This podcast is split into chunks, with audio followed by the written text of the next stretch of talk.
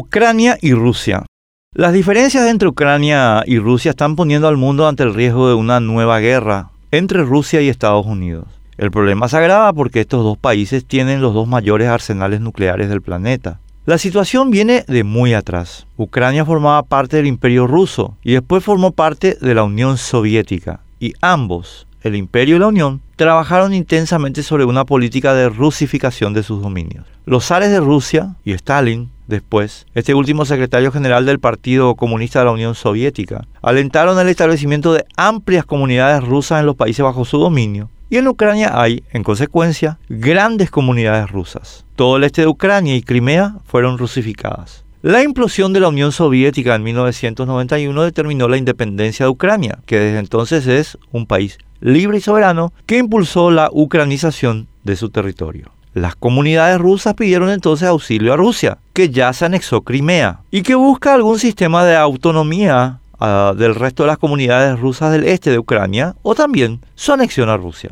Ucrania recurrió a la alianza militar liderada por Estados Unidos, la organización del Tratado del Atlántico Norte, para mantener su integridad territorial.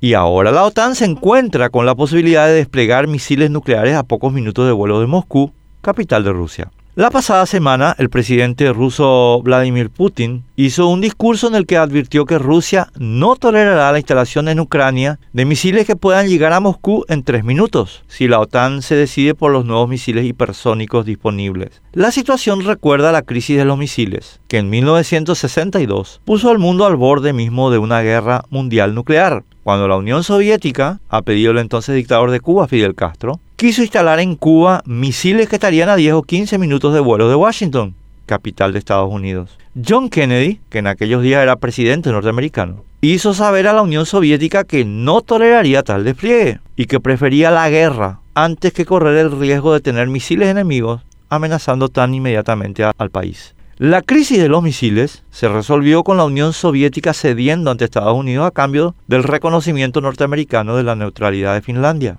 No sé si el actual presidente norteamericano, Joe Biden, tiene la capacidad de negociar con Rusia un acuerdo parecido. Y Putin tiene razones para pensar que su contraparte no la tiene. Las guerras son siempre el resultado de errores de cálculo de una de las partes sobre la capacidad de reacción de las otras. Un error así desató la Segunda Guerra Mundial, cuando el dictador de Alemania, Adolfo Hitler, estimó que los líderes ingleses y franceses no cumplirían sus compromisos en defensa de Polonia.